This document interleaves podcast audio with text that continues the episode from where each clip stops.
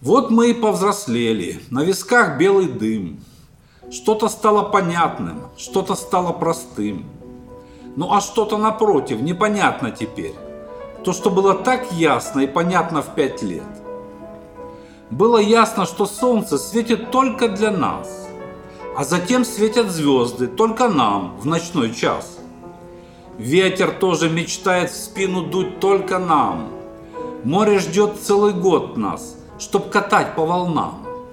А уж люди, так эти в всегда, когда видят чужое, неродное дитя. Как увидят, так сразу все бросают и к нам, удивляться с улыбкой нашим милым чертам. Было нам так понятно, что нельзя быть плохим, нужно радовать маму поведением своим. Нужно очень хорошим быть везде и всегда, а плохим, непослушным не бывать никогда. А теперь почему-то мы погрязли в грехах и не радуем маму даже в мыслях и снах. И по мере взросления мир вокруг стал другим. Нас в пример не приводят тетки детям своим. Что случилось, не знаю, с этим миром, друзья. Все теперь изменилось, каждый здесь нам судья.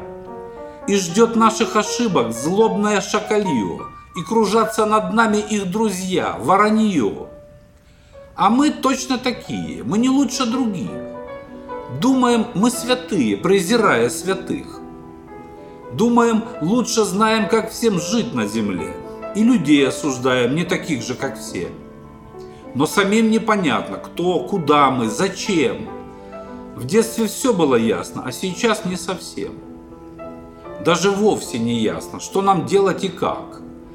Может просто быть человеком, как тот самый чудак, что сказал всем «любите и живите трудом, но своим, а не чьим-то, и своим же умом». Но распяли беднягу за такие слова. Зато есть теперь праздник Светлого Рождества. И еще вот сегодня день весны и труда. Может, все же не зря призывал он тогда. Научиться осталось отвечать за слова и от слов идти к делу, Труд всему голова. В следующем стихотворении я расскажу о том, что несмотря на то, что коронавирус беспардонно забрал у нас одно из самых приятных времяпрепровождений – путешествия по миру, у нас всегда остается возможность путешествовать в других пространствах, и для кого-то эти путешествия намного интереснее и познавательнее, чем перемещение по земному шару. Стихотворение называется «Я путешествие вовне давно закончил». Я путешествие вовне давно закончил и странствую давно внутри себя. Нет смысла тратить время. Мир всего лишь часть той вселенной, что живет внутри меня – она живет в любом разумном человеке. И в неразумном тоже, каждая ее часть. И в подлом, и в жестоком, и в добрейшем. Во всех ее спокойствие и страсть. Вселенная внутри нас и снаружи. И породила нас. Только зачем и почему? Давно исследую я разум свой и душу, чтоб все понять, но сомневаюсь, что пойму. Мир человеческий мне мало что расскажет. Я познакомился и с подлостью людей, и с их жестокостью, корыстью, и с их чванством, и с добродетелью, наследницей страстей. Я видел горы и моря, леса и реки. Я видел белых, черных, желтых и цветных. Я слышал умных, глупых, хитрых, всех на свете. Зачем еще мне тратить время, чтобы слушать их? Мне больше не дадут ни новых чувств, ни новых знаний, перемещения по поверхности Земли. Только с поэзией и музыкой узнаю масштабы нашей высоты и глубины.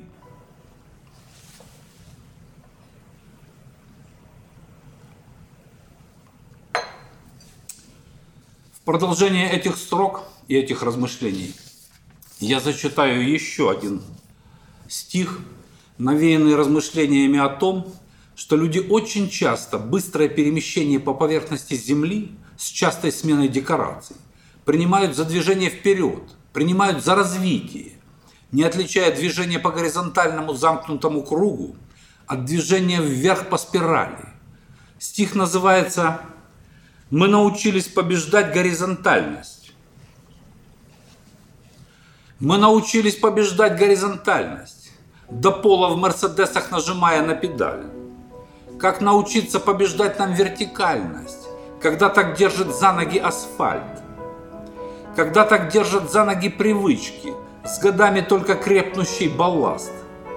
Так же, как и запретные таблички, взлетать нельзя, можно легко упасть.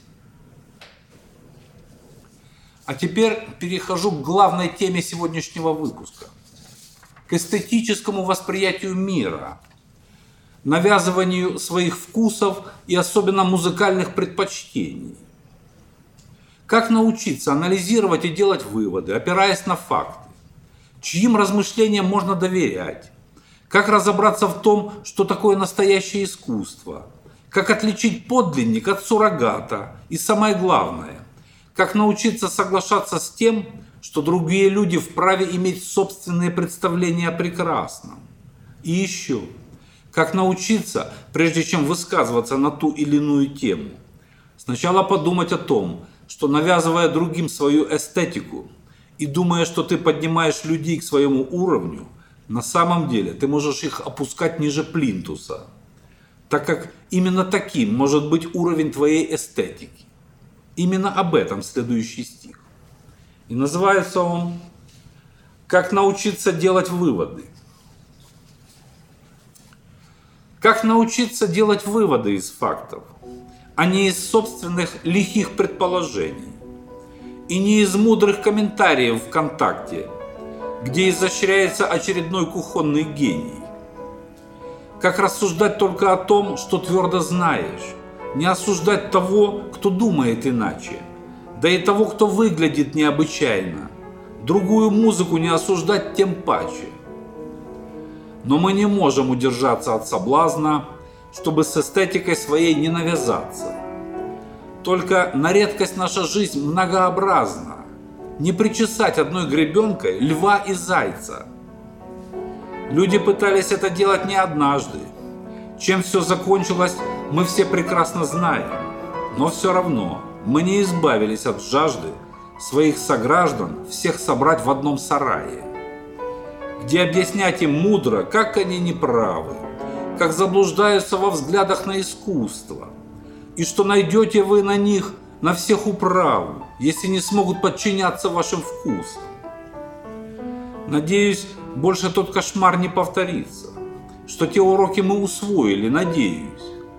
Но возникает здесь вопрос, как отличить нам искусство от кривляния, штампов и подделок.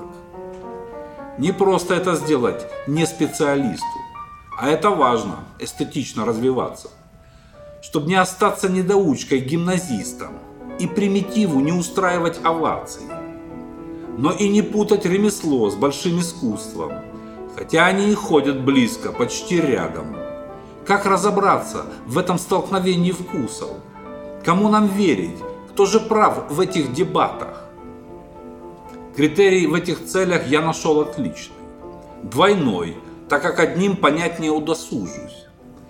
Ремесленно это должно быть сделано прилично, а во-вторых, это должно затронуть душу.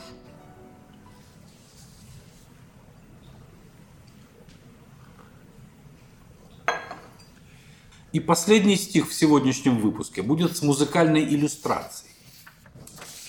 В нем я буду говорить о рок-н-ролле, и о том, как меня пытаются учить его играть. Причем пытаются учить люди, которые не имеют даже представления, что такое рок-н-ролл, как музыкальный жанр, каковы принципы его гармонического построения, чем он отличается от других музыкальных жанров рок-музыки. И все их обучение, как правило, заключается в том, чтобы по изощрении оскорбить меня и мою музыку. Стих называется меня презрение глупцов не оскорбляет. Меня презрение глупцов не оскорбляет. Страшит меня пренебрежение людей, что в рок-н-ролльных разбираются квадратах, Но вот они как раз согласны с музыкой моей. И даже те, кто просто слушатель, не больше, но в эту музыку влюблен и по сей час, те говорят, что рок-н-ролл Волощуковский их радует и удивляет каждый раз. Те понимают, рок-н-ролл Волощуковский неравнодушных может только восхищать. Рабовладельческий, российский и московский, да тот же обезжиренный, классический квадрат. Или чем плох такой, что хотят жены. Или про Битлз, я в чиновники пойду. Кто всех страшнее, телевизионный. Кто знает, скажет, они с лучшими в ряду. И чтобы не быть пустозвоном голословным, я рок-н-ролл включу про нас и про Битлов, где я использовал цитату песни «Birthday». В нем вспоминаю и то время, и творцов –